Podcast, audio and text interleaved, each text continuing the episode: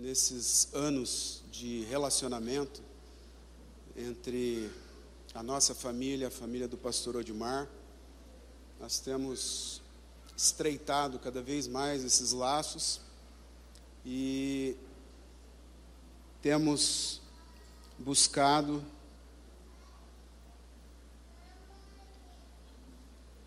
buscado ser dignos, buscado ter a honra de poder ser ministro de Deus, ministrar a palavra de Deus.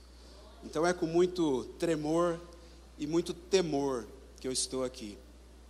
Nós temos um respeito muito grande pelo pastor Odimar, pela pastora Elisama e por essa igreja de Cristo Jesus, nosso Senhor, aqui em Goiânia. Deus plantou um trabalho, Deus plantou uma obra e através dessa obra tem abençoado muitas pessoas. As pessoas que são de Deus, que são de Cristo, que pertencem a Deus, que tiveram a iluminação pela palavra, que tiveram a captura pelo pescador de almas, a captura pelo Espírito de Deus, e entenderam e visualizaram o reino de Deus, e compreendem a dimensão do reino de Deus na terra, e fazem parte disso, vão entender essa palavra.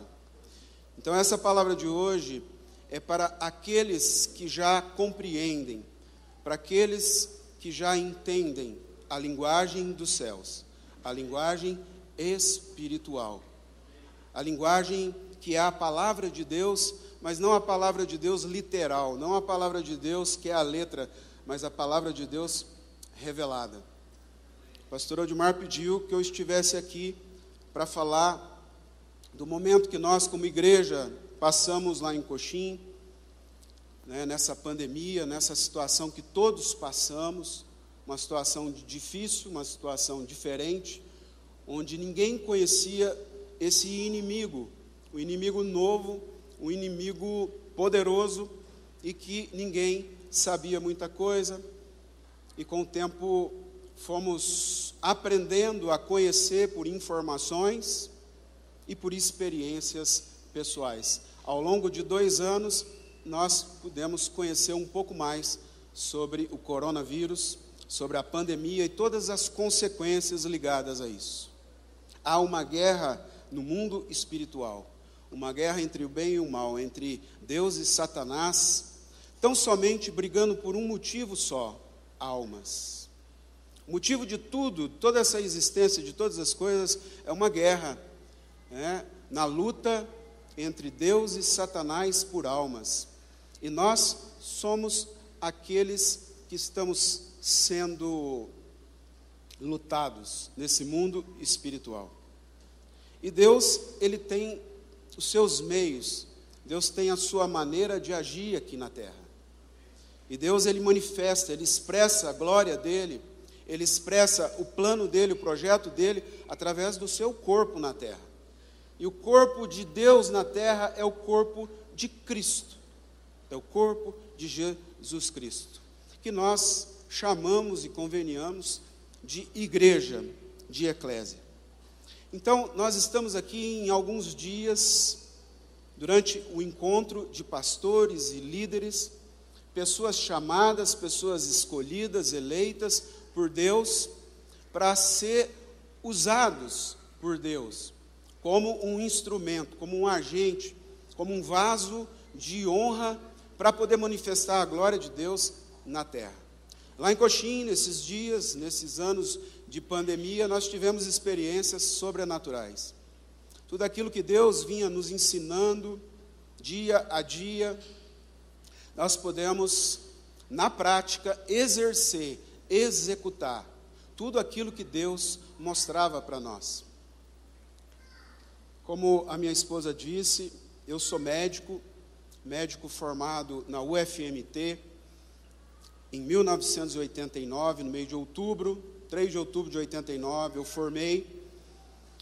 E Deus me enviou, muito novo, muito jovem, para Coxim, para servir o exército.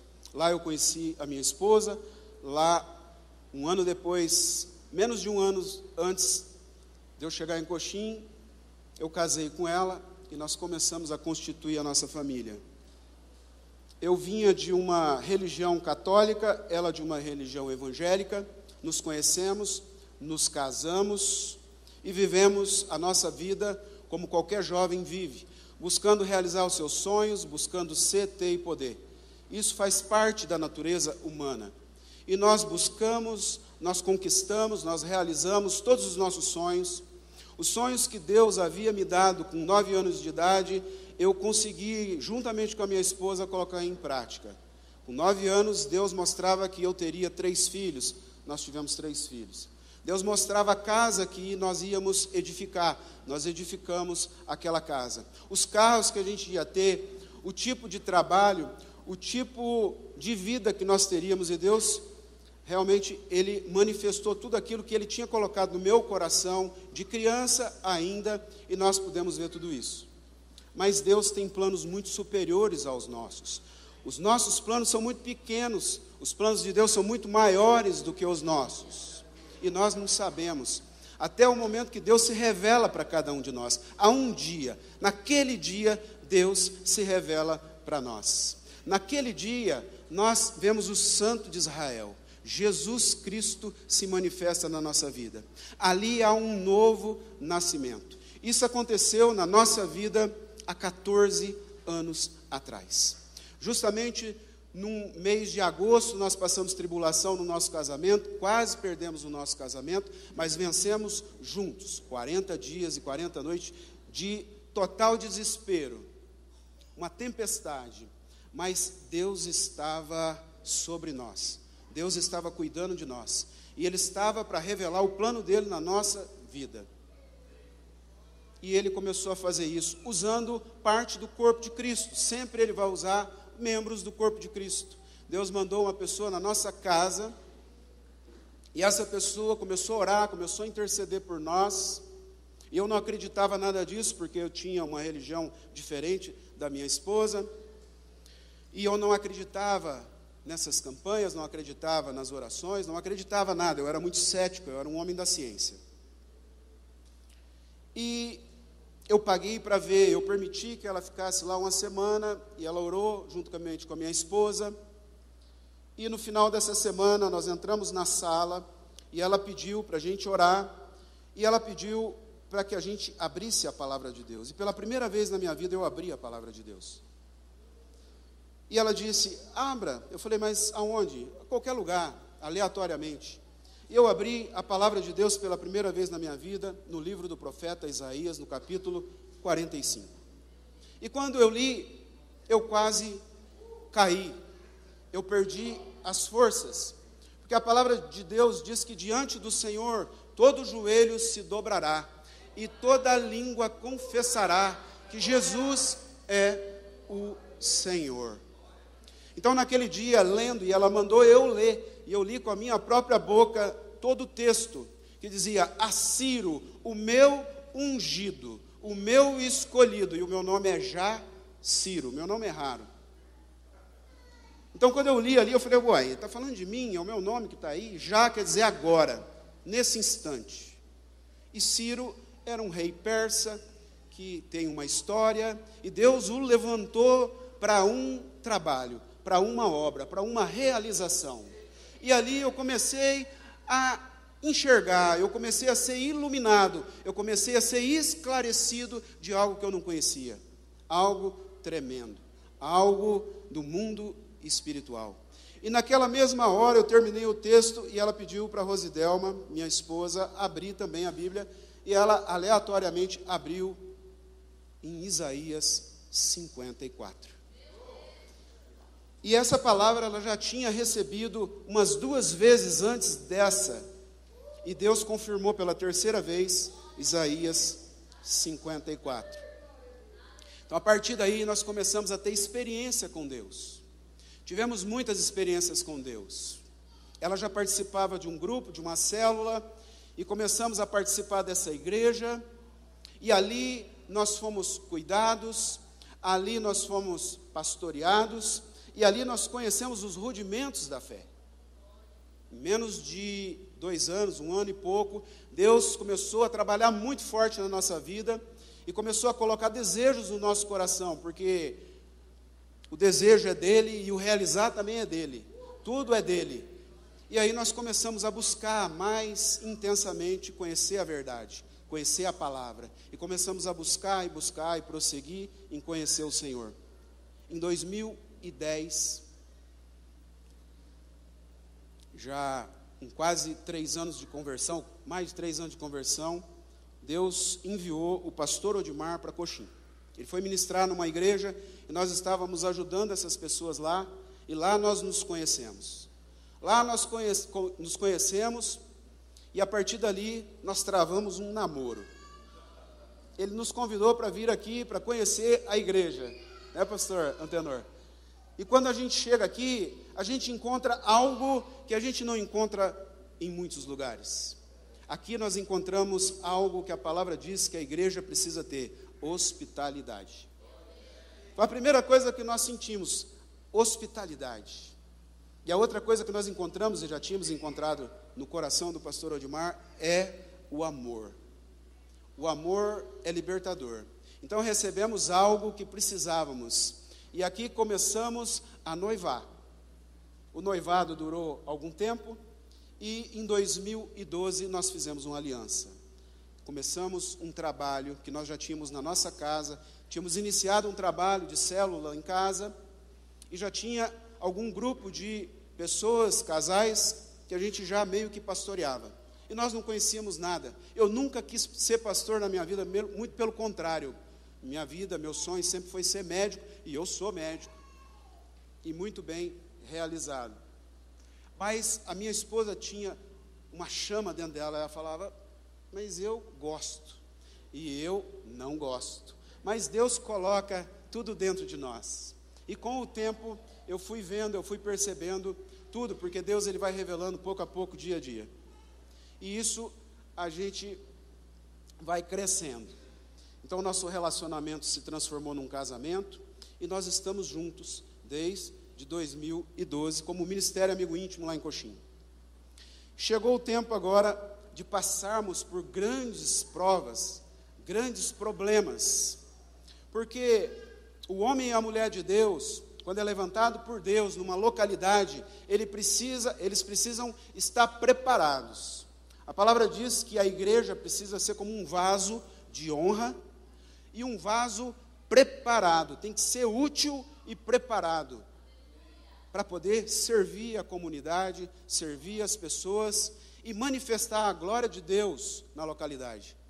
E nessa pandemia, Deus foi direcionando tudo, porque a Bíblia diz que nada, nada, nada vai acontecer, nada no futuro, que Deus não revele antes para os seus santos e os seus profetas. Então Deus foi direcionando cada um de nós para tudo o que estava acontecendo e o que fazer diante de tantos problemas, de tantas pessoas, pessoas sofridas, pessoas doentes no corpo e na alma, pessoas sem expectativa, a igreja de Cristo dizendo que Jesus estava voltando, que o mundo ia acabar, e aquela confusão geral. E Deus nos deu uma direção. Deus nos deu uma visão, deu uma direção e foi mostrando tudo passo a passo. A palavra de Deus, ela mostra, ela esclarece que Deus, ele é o criador de todas as coisas, e nós, em Cristo, somos nova criação.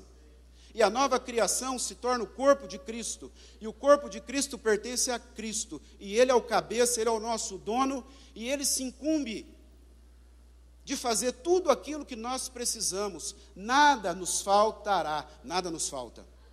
Então ele protege, ele auxilia, ele liberta, ele livra da morte e garante isso, e ele sustenta com a destra da sua mão. Então, nós, diante dessa visão, nós liberamos uma palavra lá na igreja de que ninguém ia morrer na pandemia. E que nós passaríamos por toda a tormenta pela fé. E quem acreditasse, perseverasse e permanecesse no corpo até o fim, seriam salvos. E isso aconteceu para a honra e glória do Senhor. Eu, como médico, como clínico, me prontifiquei a ser o auxílio deles. Está à disposição 24 horas por dia, em todos os dias, para aquele que ficasse doente me contactasse e eu trataria deles de graça, pela graça. Porque é pela graça que nós somos salvos, pela fé. E isso aconteceu. E para a honra e glória do Senhor, nós podemos testemunhar que não morreu ninguém, que todos estão bem, que todos venceram os desafios, os medos, as angústias, e para a honra e glória do Senhor, ninguém ficou com sequela. Todos estão muito bem, obrigados. Por quê? Porque eles confiaram na palavra de Deus, confiaram na autoridade que Deus colocou na vida deles, escutaram uma palavra profética, creram e seguiram passo a passo, dia a dia, com passos de fé. Fé é convicção, fé é certeza. A fé vem por ouvir a palavra de Deus. Mas a palavra de Deus, ela pode ter uma força dependendo de quem libera a palavra de Deus. A palavra de Deus, ela tem força, ela tem poder quando é liberada por uma autoridade. Toda autoridade que é instituída por Deus, que tem o poder de Deus, ele vai trazer tranquilidade, ele vai trazer paz ele vai trazer sempre argumentos fundamentados que vai fazer com que as pessoas tenham confiança. Isso é fé. É a certeza das coisas que não são como se já fossem. Então nós liberamos que elas seriam sustentadas até o fim, que ninguém morreria e que lá no final todos teriam um testemunho tão somente para glorificar o nome do Senhor. Então, para a honra e glória do Senhor, nós passamos esses dias difíceis e nós pudemos fazer a diferença naquela cidade, expressar a alegria do Senhor, que é a nossa força. Mesmo doentes, expressávamos Deus para aquela sociedade, para as famílias, para as pessoas. E nós conseguimos vencer. Deus tem revelado muitas coisas para nós nesses 14 anos. E sabemos que a vida dos ministros de Deus, das pessoas escolhidas por Deus, são ciclos.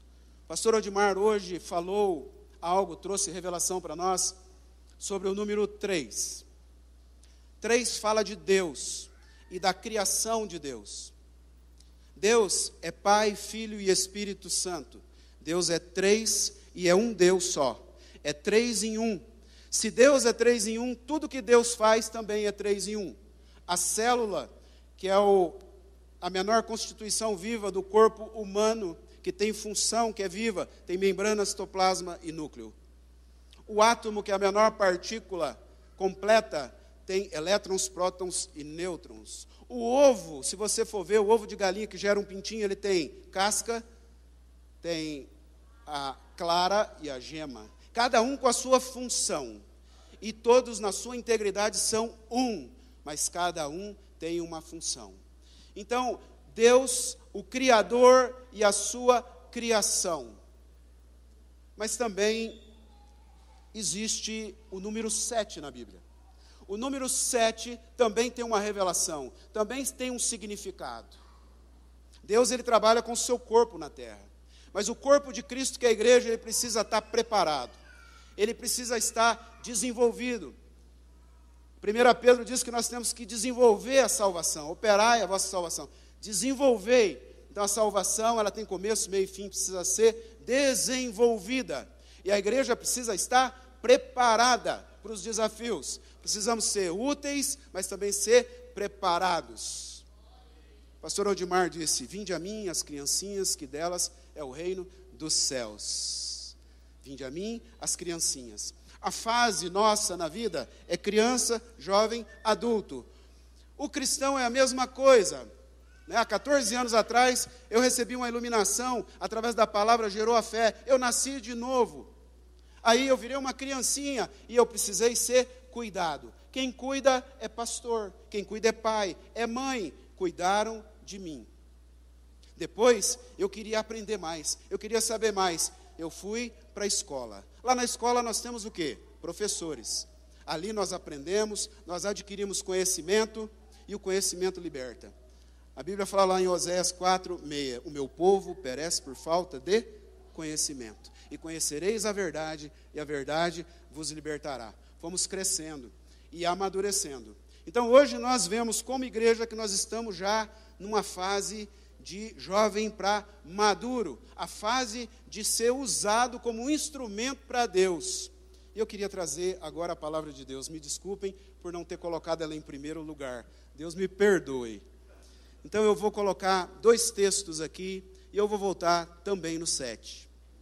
O primeiro texto que eu queria trazer para vocês hoje, da parte de Deus, é está no Novo Testamento, na carta do apóstolo Paulo ao seu filho na fé, Timóteo.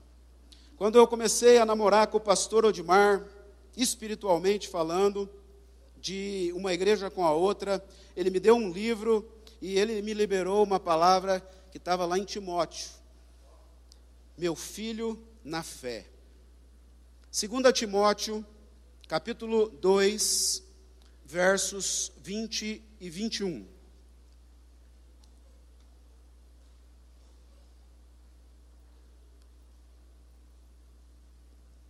Diz assim nessa versão aqui.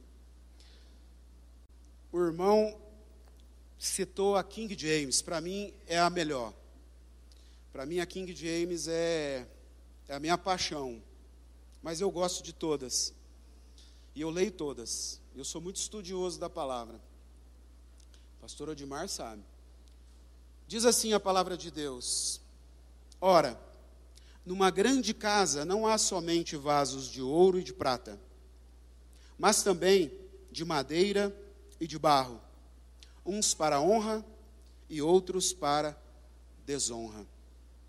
De sorte que, se alguém se purificar dessas coisas, será vaso para honra, santificado, separado, idôneo para uso do Senhor e preparado para toda a boa obra. Gostaria nesse momento de orar.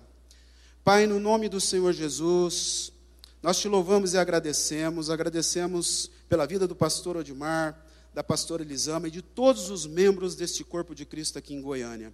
Agradecemos porque foi o Senhor que levantou essa obra. E agradecemos porque o Senhor nos colocou aliados com eles, juntos com eles, para tão grande obra do Senhor nessa terra. Por isso, Senhor, eu me sinto hoje extremamente honrado. Ó Senhor Jesus, depois de muito tempo, o Senhor nos preparou, o Senhor nos forjou e o Senhor nos está dando a honra de estarmos aqui como ministros da tua palavra. A tua palavra aqui é a verdade. Nós pedimos que o Senhor esteja aqui conosco e que teu Espírito Santo haja na mente e no coração de cada um, trazendo, Senhor, a revelação da tua palavra, daquilo que o Senhor tem para cada um. Para aqueles que seja salvação, salvação para aqueles que seja entendimento, entendimento, para aqueles que seja transformação, libertação, cura, seja isso, Senhor, de acordo com a necessidade de cada um, porque foi o Senhor que trouxe cada um aqui nesse lugar. Ó Senhor Jesus, a obra é tua. Então que o Senhor seja livre, tenha liberdade no espírito para fazer a tua vontade, boa, agradável e perfeita. E eu queria trazer também para vocês, para a gente estar tá meditando nessas duas juntas, palavras distintas. No Antigo Testamento, o salmo, que é um cântico e é uma poesia ao mesmo tempo, talvez o mais lindo de todos os salmos, considerado a primazia dos salmos. Salmo 19. Salmo 19, versículo 1 e versículo 2.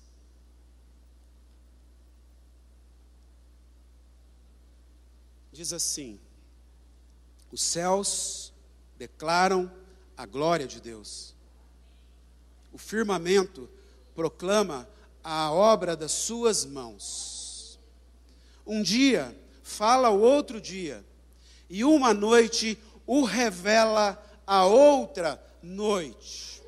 Louvado seja o nome do Senhor. Nesse texto de Salmos, nós temos quatro verbos. O verbo era Deus, o verbo estava com Deus, e o verbo é Jesus de Nazaré. A palavra em ação. Então, nesse texto, nós temos quatro verbos. E nesse texto, nós temos exatamente as quatro etapas que foi colocado aqui.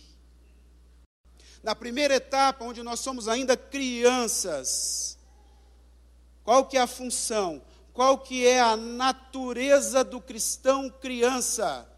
Ele declara, ele declara. A primeira coisa que o cristão vai fazer é declarar Jesus como Senhor e Salvador da sua vida. Todo joelho se dobrará e toda língua confessará Jesus como Senhor. Então, o cristão, como uma criança, não precisa mais do que dizer que Jesus é o Senhor da vida dele. Declara para todo mundo, perde a vergonha de dizer que agora é um cristão, agora nasceu de novo. Mas o cristão, criança, precisa de cuidados, não pode ficar solto. A igreja do Senhor tem que cuidar, cuidar, e quem cuida é pastor, quem cuida é pai e mãe. Então a igreja precisa estar preparada para ter membros maduros para cuidar. E quem entende de igreja, quem revelou a igreja para nós, foram pessoas escolhidas por Deus. Pessoas de Deus, autoridades de Deus, escolhidas por Deus, onde Ele revelou a Sua palavra, e essas pessoas mostraram como que é o funcionamento da igreja. No Antigo Testamento, Deus escolheu Moisés e mostrou para ele o modelo, o tabernáculo, como que era o funcionamento da igreja. E no Novo Testamento, Deus se revelou e mostrou o modelo da igreja para João, lá em Apocalipse, e mostrou também para Paulo.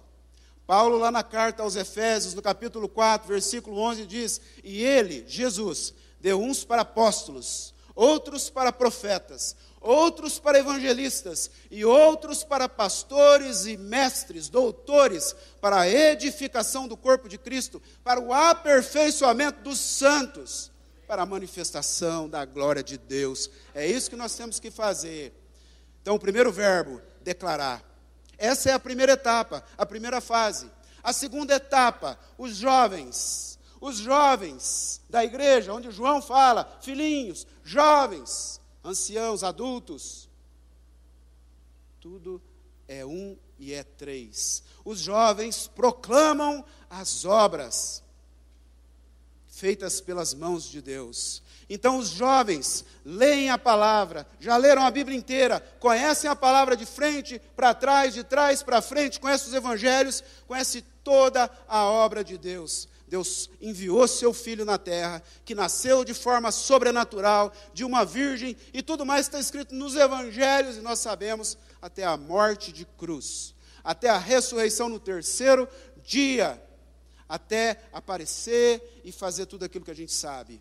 Então, o cristão jovem, ele sabe contar para as pessoas, sabe pregar sobre isso, sobre a obra feita pelas mãos de Deus aqui na terra depois um dia fala ao outro dia. A Bíblia diz que uma, o, o, choro pode durar uma noite, mas a alegria vem ao amanhecer, quando estávamos em trevas, quando nós não conhecemos, conhecíamos a Deus, estávamos separados por causa do pecado, em trevas, caminhando para a morte. Nós estávamos caminhando para a morte, porque o salário do pecado é a morte. Mas o dia amanheceu na nossa vida. Cristo entrou na nossa vida. E a alegria do Senhor agora é a nossa força. Então, um dia é um cristão que está um pouquinho acima no nível espiritual de conhecimento da palavra, vai ensinar quem está um pouquinho atrás. Então, aquele que está na etapa da frente vai ensinar aquele que está na etapa de trás, vai cuidar e vai ensinar. Um dia fala. Fala é linguagem. Aquele que fala tem conhecimento. E aquele que fala como cristão, como entendedor e conhecedor da palavra, ele prega e ele ensina com revelação, explicando de uma maneira simples e fácil e acessível para que as pessoas aprendam e vão colocar em prática. Um dia fala ao outro dia. Terceira etapa. E a quarta etapa. A quarta etapa é o, é o cristão quando ele está maduro. O cristão maduro, ele anda no Espírito e ele faz aquilo que o Espírito direciona. E o cristão maduro, ele tem a revelação de Deus, o maná escondido. E na revelação ele consegue explicar, ele consegue explanar, ele consegue trazer uma palavra de sustento, uma palavra revelada para as pessoas crescer, para as pessoas amadurecer, para as pessoas mudar de etapa, mudar de fase. Então, nesse texto, nós temos todas essas quatro etapas. Agora vamos para o outro texto que vai falar também sobre a igreja. A igreja é uma grande casa. É uma grande casa. A igreja, a Bíblia chama ela de mulher. E na Bíblia nós temos três tipos de mulher. Nunca se esqueçam disso. E nessa grande casa tem pessoas de todo tipo: pessoas honrosas e pessoas desonrosas. E no mundo tem três tipos de mulher: a mulher sábia, a mulher de Deus, a mulher que edifica a sua casa na rocha. Mas existem outras duas mulheres que a Bíblia cita: a prostituta e a mulher adúltera. A prostituta, ela se vende, e ela acha e ela sabe que ela tem valor menor que um pedaço de pão. Isso está lá em Provérbios. Então a prostituta é uma igreja que se vende. É uma igreja apegada às coisas materiais. E a adúltera é luxuriosa, ela vive na luxúria, no esplendor. E Jesus Cristo, ele foi tentado lá no deserto e deu exemplo para nós. Ele foi tentado no corpo. E lá foi negociado a igreja. Por que, que a igreja foi negociada lá no deserto e Jesus não se dobrou e não vendeu nós? Senão não estaríamos aqui. 40 dias e 40 noites jejuando. E ele teve fome. E o diabo, que vive ao derredor do corpo de Cristo, da igreja, se apresentou. Se és o filho de Deus, transforma essas pedras em pão.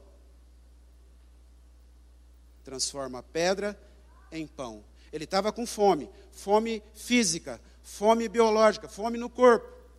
E ele muito bem poderia transformar pedra em pão e matar a fome. Mas ele é o pão da vida. Ele é o Filho de Deus e ele sabia disso, porque um pouco antes o próprio céu manifestou a glória, dizendo: Eis o meu Filho amado em quem eu me comprazo. Ele sabia, porque ouviu a voz, testificou, ele sabia. Ele era. Então ele não foi enganado por Satanás. E ele não vendeu cada um de nós por menos de um pedaço de pão não se prostituiu. Depois ele foi levado no ponto mais alto do pináculo do templo. E lá Satanás fez, ele se sentiu super-homem. Se joga daí, faz um espetáculo. A igreja que vive fazendo espetáculo para ser famosa, ele não precisava disso. Ele sabia quem era em Deus ele sabia que ele era o próprio Deus. E ele venceu a tentação. A tentação da glória, a tentação do espírito, a vaidade de ser famoso. Mas também ele foi levado ao mais alto monte e lá Satanás mostrou todos os reinos da terra. Mas a Bíblia diz que a Deus pertence o ouro e a prata. De Deus é o ouro e a prata. E ele não vendeu, ele não se vendeu. Porque o que estava em jogo era eu e você. O que estava em jogo lá era a minha alma e a sua alma. E ele não nos vendeu, não se prostituiu, não quis ser, ele se esvaziou, ele abriu mão de tudo, ele não se apegou a nada, e ele foi até a morte e morte de cruz, por mim e por você. Por mim e por você. Então, numa grande casa, numa igreja, há vasos de honra e vasos de desonra. Jesus conduziu os discípulos durante três anos e meio, ensinou eles a palavra de dia e de noite, ensinou a teoria e a prática. Ele dizia: Eu sou a luz do mundo, e curava um cego, fazia um cego de nascença enxergar. Eu sou a ressurreição e a vida. Muitos ressuscitaram, inclusive Lázaro, que estava morto há quatro dias. Ele disse: saia para fora, venha para a luz do dia, venha ser dia, venha ter a revelação, e agora você vai falar para outro dia, você vai ser meu vaso de honra. Uma casa tem vasos de ouro. Uma casa de Deus tem vasos de prata.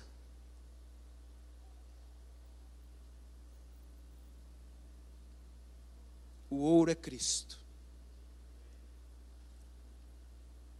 E a prata foi o dinheiro que foi usado para entregar Jesus na cruz. 30 moedas de prata.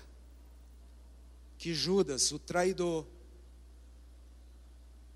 aquele que foi usado para trair a Cristo, vendeu as informações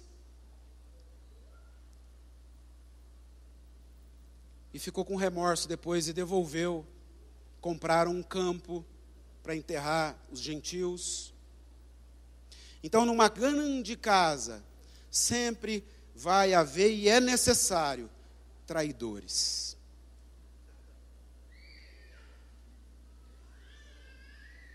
E Jesus amou Judas. Jesus nunca odiou Judas. Judas era necessário para que tudo acontecesse. Jesus amou. E nós precisamos amar nós não temos que amar uma pessoa pelo comportamento, nós temos que amar a pessoa pelo que ela é.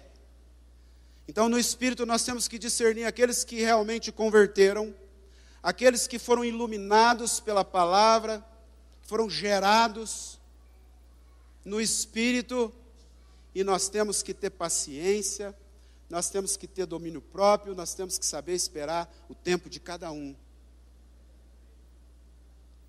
E aqueles que são, voltam. Aqueles que são, são. Aqueles que conhecem a voz do pastor, conhecem. E aqueles que conhecem e obedecem, são prósperos e bem-sucedidos em todos os seus caminhos. Então nós temos que discernir o tempo, nós temos que discernir as pessoas, nós temos que discernir o local, nós temos que discernir tudo. Três coisas, como o pastor disse, tudo é três. Nós temos que discernir, há uma interseção entre o tempo, tempo cronológico e o tempo kairos, tempo da eternidade, o céu e a terra. Há uma interseção de espaço e há uma interseção de matéria. E o que liga tudo isso é Jesus Cristo. O que liga tudo isso é o Pai, o Filho e o Espírito. E nós temos que estar antenados conectados, para nós expressarmos a glória de Deus como um corpo. Quem subirá ao Monte Santo do Senhor? Quem? Quem me responde? Aqueles que têm mãos limpas.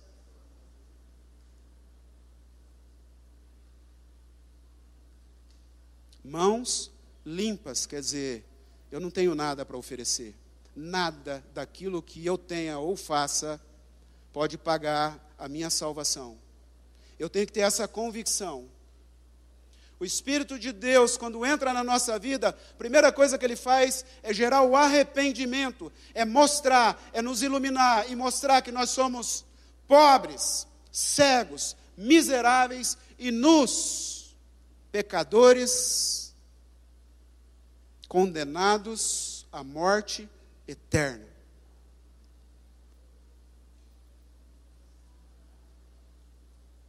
E o que que purifica cada um de nós? É o sangue de Jesus. É a água da vida. Então, na casa grande há vasos de ouro, de prata, mas também há vasos de madeira e pedras preciosas. A madeira, na hora da provação, na hora do fogo, vira fumaça, vira cinza.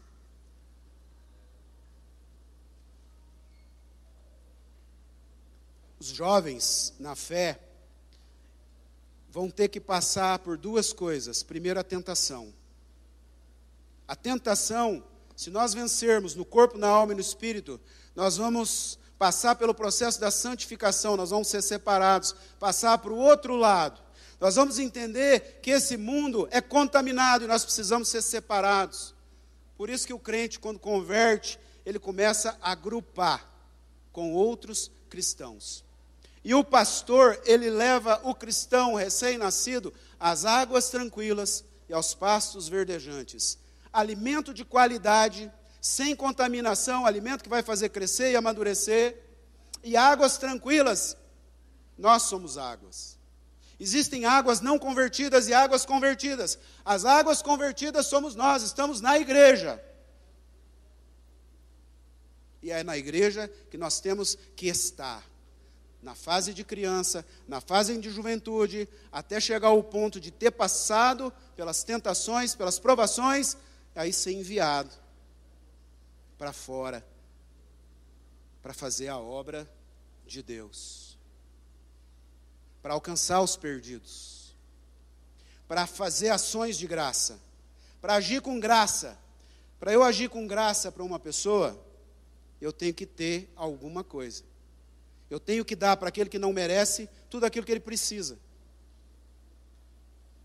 Então, para eu poder pescar, Jesus falou que ia fazer dos discípulos pescadores de almas, de homens, eu preciso ter a isca. Quem pesca aqui? Tem que ter isca, não tem? E dá boa. E a isca é caro, não é? Por isso que quando a gente chega diante do Senhor, nós temos que estar desapegados. Porque quando nós vamos, passamos por todas as provas e vamos ganhar almas para o Senhor, nós temos que abrir mão de tudo que nós temos. Nós temos que investir. É perdendo que se ganha. É morrendo que se vive. É perdoando que se é perdoado. É agindo com misericórdia. É agindo com graça.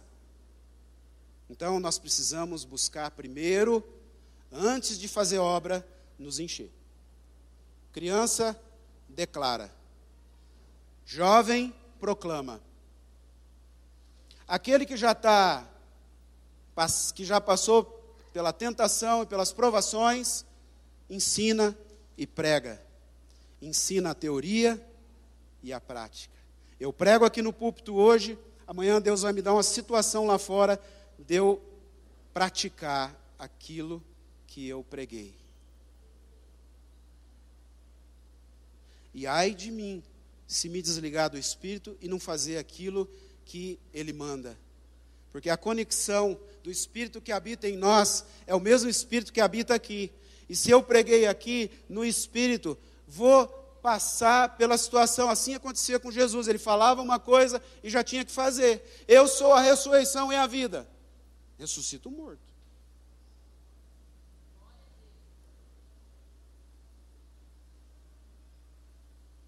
Então, tudo que a gente prega no entendimento, no espírito, nós já temos condições de praticar. E é só assim que nós vamos alcançar perdidos.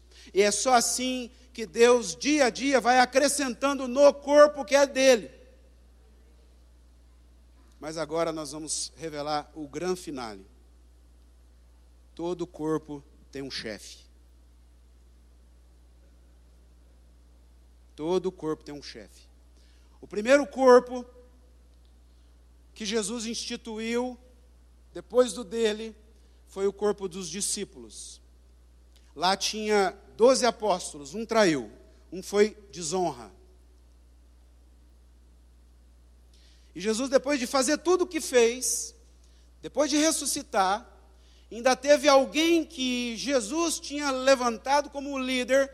Quem lembra quem foi que Jesus levantou como líder da igreja de Jerusalém?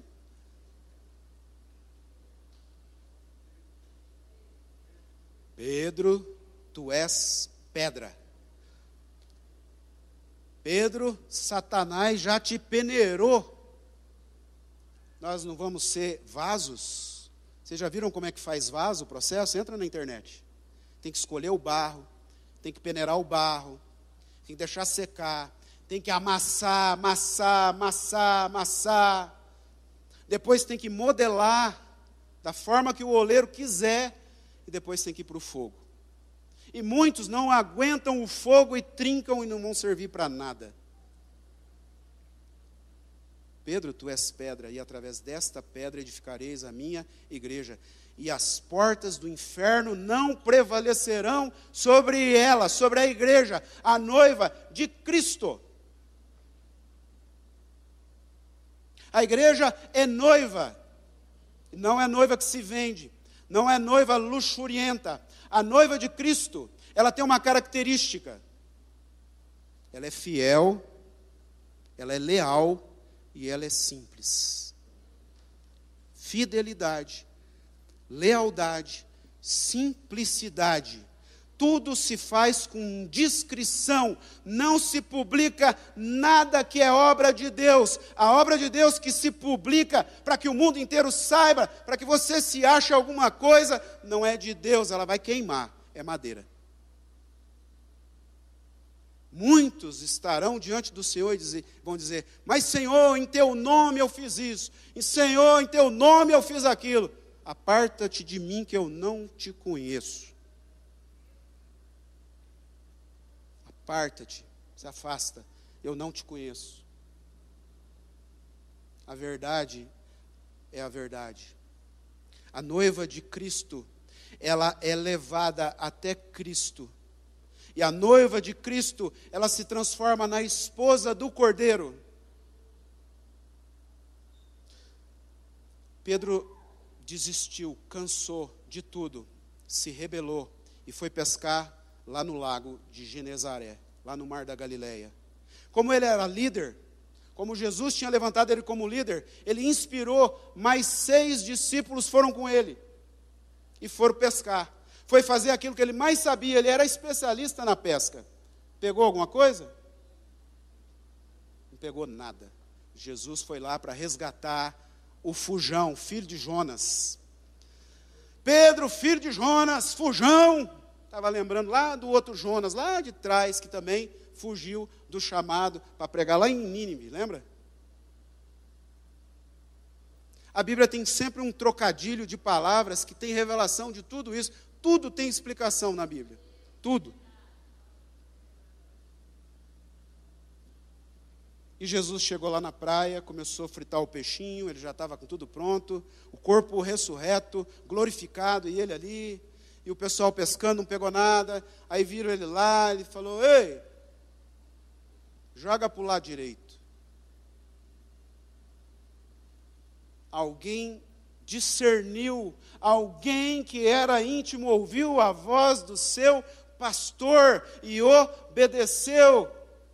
Obedecer é melhor do que princípio. Obedecer é melhor do que sacrificar. A autoridade chegou, a autoridade máxima, a cabeça, liberou uma palavra e eles obedeceram e pegaram 153 peixes e voltaram e se apresentaram. Agora o principal, no final. Sempre no final, né? Pedro, você me ama? Pedro, essa palavra é para todos nós, pastores, para todos nós que somos líderes de igreja levantados por Deus. Jesus está falando para mim, está falando para nós. Pedro, você me ama. Agora eu vou falar a versão King James, depois você vê. Cuida dos meus cordeiros. Novamente Jesus pergunta: Pedro, tu me amas? Amo, Senhor, claro que eu amo. Então pastoreia as minhas ovelhas. E novamente o 3. Pedro, tu me amas? Pedro já tinha negado Jesus três vezes. Levou o povo, rebelou a igreja, levou embora. Tu me amas? Amo, Senhor. Amo, Mestre. Então apacenta as minhas ovelhas cuidar, pastorear e apacentar. Olham no Google, no Google, o significado de cada uma dessas palavras. Isso é o que nós líderes temos que fazer. Saber cuidar, saber pastorear, levar as águas tranquilas aos pastos verdejantes. Se eu não tiver a palavra de qualidade pregada daqui do altar, as minhas ovelhas vão se intoxicar porque as ovelhas não sabem o que é bom e o que é ruim. Nós temos que alimentar as ovelhas. Por isso nós não podemos colocar qualquer pessoa para pregar aqui no púlpito. O púlpito é de Deus, é sagrado. Sagrado. E as ovelhas são dele. E nós vamos ter que prestar contas. Nós vamos ter que prestar contas. Quanto mais é dado, mais é cobrado. Então nós precisamos saber o que é cuidar, o que é pastorear e o que é apacentar, para apresentar essas ovelhas como vasos de honra. O que um cordeiro faz? Cruza com a ovelha. Então há na igreja cordeiros e há na igreja ovelhas. Quem são cordeiros? São os ministros de Deus que têm o conhecimento e a revelação da palavra. E não é um só, não. Não é um pastor. A igreja tem que ter apóstolo, a igreja tem que ter profeta, a igreja tem que ter evangelista, a igreja tem que ter pastores, e é no plural, e doutores, para a edificação do corpo de Cristo. Os cordeiros são esses que têm a palavra revelada, a palavra rema, a palavra que vai mudar a vida das pessoas, a palavra que vai gerar vidas para Deus, porque a palavra liberada é semente. Cordeiro é como se tivesse o sêmen, e a ovelha vai receber e vai gerar. Como que se gera filhos para Deus? Orando pela salvação do teu vizinho, do colega de trabalho, da pessoa que é a pedra no teu sapato, a pessoa que se levanta contra você, dos traidores dos malfeitores, dos criminosos, dos marginais, todos aqueles que estão à margem da sociedade. E que a Bíblia inteira fala: cuida mais dos pobres, cuida mais dos marginalizados. Esse é o alvo da igreja. Nós, como igreja, não pessoalmente, não como indivíduos, nós temos que aprender a ter a visão de corpo e não mais de indivíduos. Ah, eu estou lá na igreja amigo íntimo. Ah, estou passando por lá, estou Estou vendo lá, estou testando, estou fazendo uma visitinha. Não, meu querido, minha querida, não existe isso para Deus. Você tem que buscar em Deus, em oração, discernir de qual corpo você é, de qual corpo você pertence, qual autoridade que você vai respeitar. E qual autoridade que você vai ouvir aquela voz e vai obedecer, porque você só vai obedecer se você crê nos seus profetas. Crê nos seus profetas e prosperareis. Todo mundo quer prosperar, mas ninguém está disposto a perder para ganhar. Ninguém está disposto a passar pelo processo. Ninguém está disposto a começar como criança, passar na juventude e chegar na maturidade para poder casar e reproduzir. Todo mundo quer pular a etapa, todo mundo quer pegar um atalho, todo mundo quer se precipitar e por isso paga um preço alto, caro. O número sete, são sete etapas na vida do cristão. Essas sete, sete etapas, um outro dia eu coloco, se o pastor permitir. Está em Gênesis, está em Apocalipse. Para vocês terem uma ideia, A palavra de Deus diz que nós temos sete prêmios ao longo da nossa caminhada para conquistar, para sermos vencedores.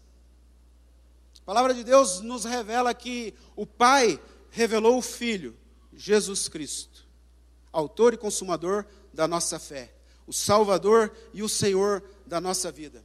Jesus Cristo veio na terra e revelou algo. O que, que ele revelou? A igreja. A igreja dele, o povo dele. E a igreja precisa revelar. O que, que a igreja precisa revelar? Quem sabe o que a igreja precisa revelar?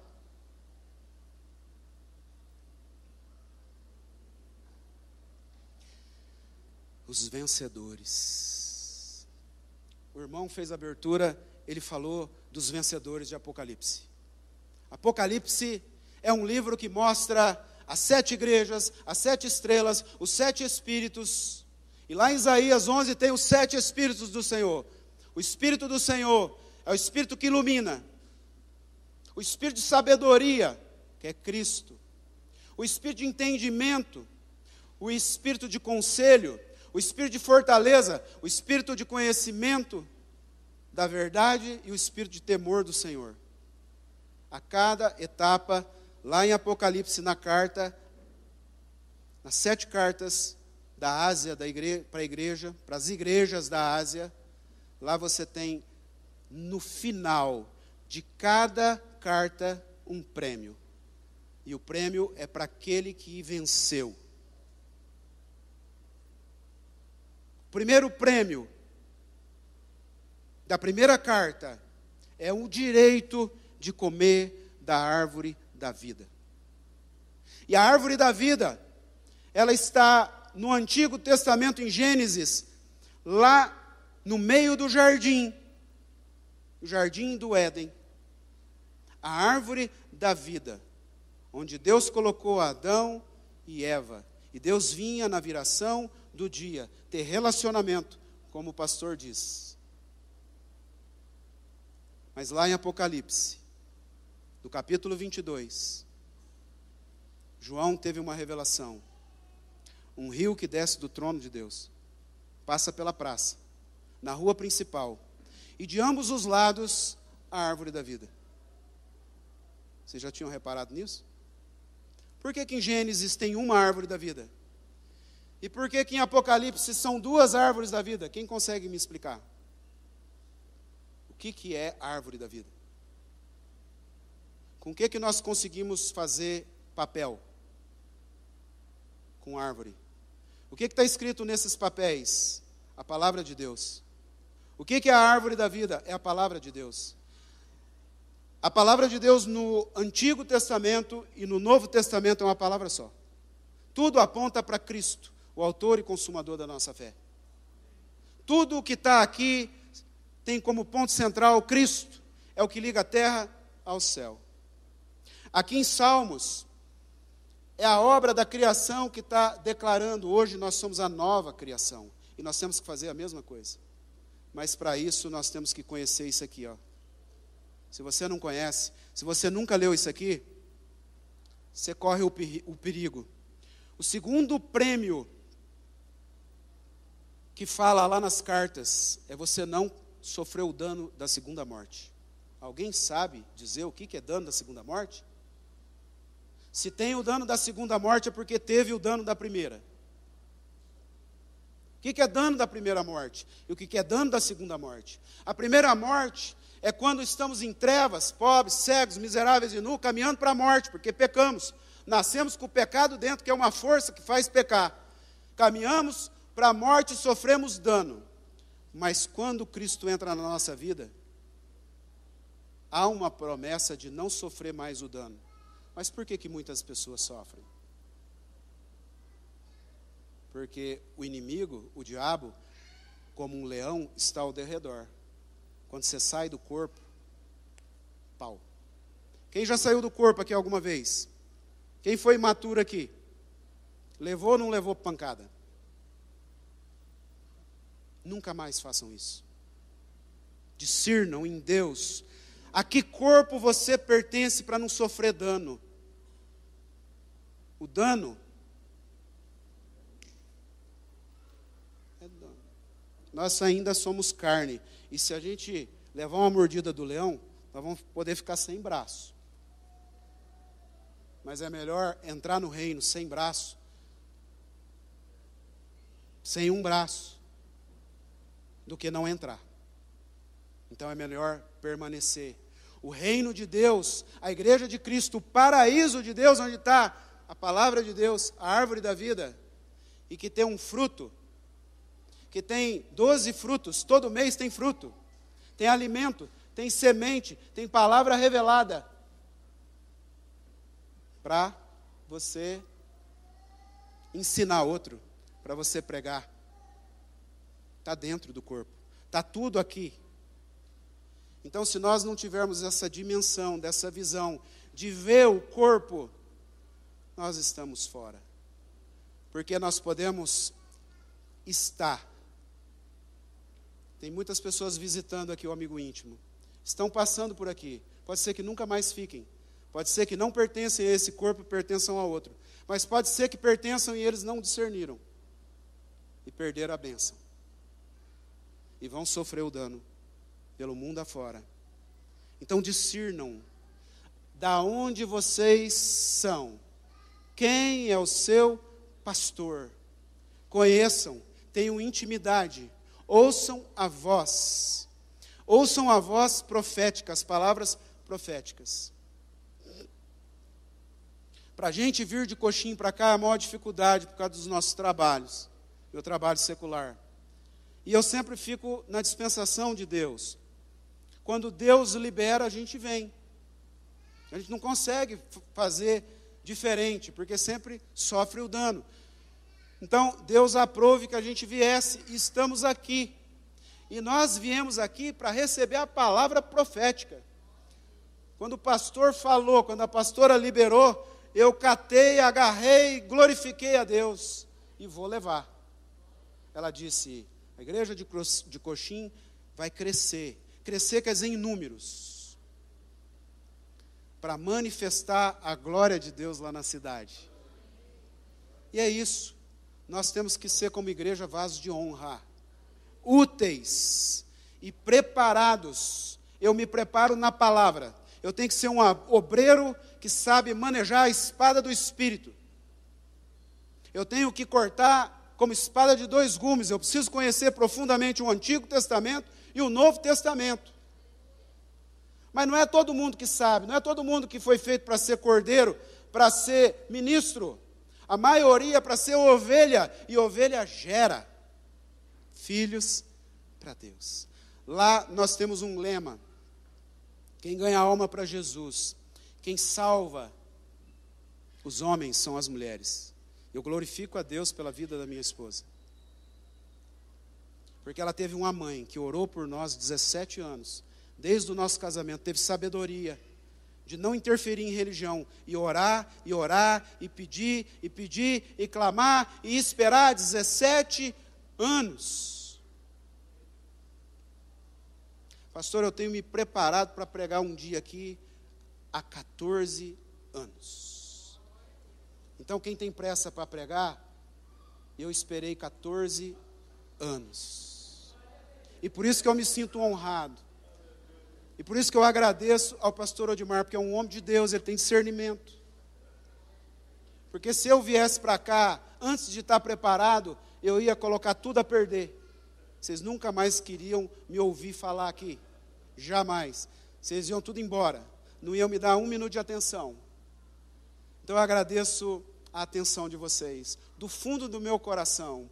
Eu amo vocês por ter me escutado. Eu vou dar um testemunho. Eu toda a vida fui muito tímido, eu era uma pessoa tímida. Eu comecei a beber aos 16 anos porque eu era tímido eu tinha vergonha de pedir uma menina para namorar. Na minha época, a gente ia nos bailes, namorava. E eu comecei a beber justamente por causa disso. Para perder a timidez e para poder falar e chegar e pedir e namorar. E já estava meio zonzo, bêbado. Mas quando Deus entrou na minha vida, eu vi que eu tinha que mudar. Eu tinha que abandonar os meus velhos hábitos, deixar de ser uma velha criatura e ser uma nova criação. E comecei a buscar, e Deus foi me moldando, foi mudando, foi me direcionando. A minha esposa conduziu. Ela foi uma mãe para cuidar, para ajudar, até eu aprender os rudimentos da fé. Eu era tímido, eu era vergonhoso. Na faculdade eu nunca apresentei um trabalho, eu não tinha coragem. Eu fazia os trabalhos junto com os colegas, mas eu não apresentava. Eu tinha medo e eu tinha vergonha de me apresentar ou de falar em público. E hoje eu prego. Esses dias atrás, uma pessoa foi visitar-nos em casa. Era um pretendente a namorado da minha filha, esteve lá em casa. E a Carol falou: oh, se você não quiser ir na igreja, nós estamos indo na igreja, mas se você não quiser, não vai não. Não, eu vou. namorado topa tudo. Não, eu vou. Quero conhecer esse negócio. E aí a Rosidelma e a Carol foram na frente que elas iam ministrar o louvor e eu fiquei. Eu fiquei preparando a palavra o dia inteiro e ele viu que eu estava enfiado no quarto lá. Quando eu saí, ele já estava pronto para ir e eu ia levar ele. E falou: Tio, ele é baiano. Tio, só não fica ansioso não para pregar? Não fica tremendo? Eu falei: Olha, hoje não. Hoje se pegar para mim pregar, eu prego qualquer hora, qualquer dia, não precisa de preparar, porque eu venho me preparando há 14 anos. Hoje o pastor Odimar, lá na hora do almoço, falou: apresenta lá tal. Mas a gente é ministro da palavra. E nós somos vaso de honra. E o pastor testemunhou isso hoje cedo. Nós somos úteis para servir o corpo. Nós pertencemos ao corpo. Eu tenho certeza que essa palavra vai entrar em cada um como uma semente. E ela vai germinar. E ela vai dar fruto. Um para 30, um para 60 e um para 100. Imaginem 100 almas para Jesus. Pastor, do fundo do coração, me perdoa por passar da hora. Rosdelma está lá desesperada. E eu gostaria que o senhor encerrasse e ministrasse a bênção sacerdotal que eu quero receber. E agradecer de coração. Eu, na minha vida, não me preparei para ser pregador. Vocês sabem que eu não tenho começo, meio e fim. Mas Deus, Ele tem me dado algo e é isso que eu dou. A gente só dá o que recebe. E do fundo do coração, muito obrigado.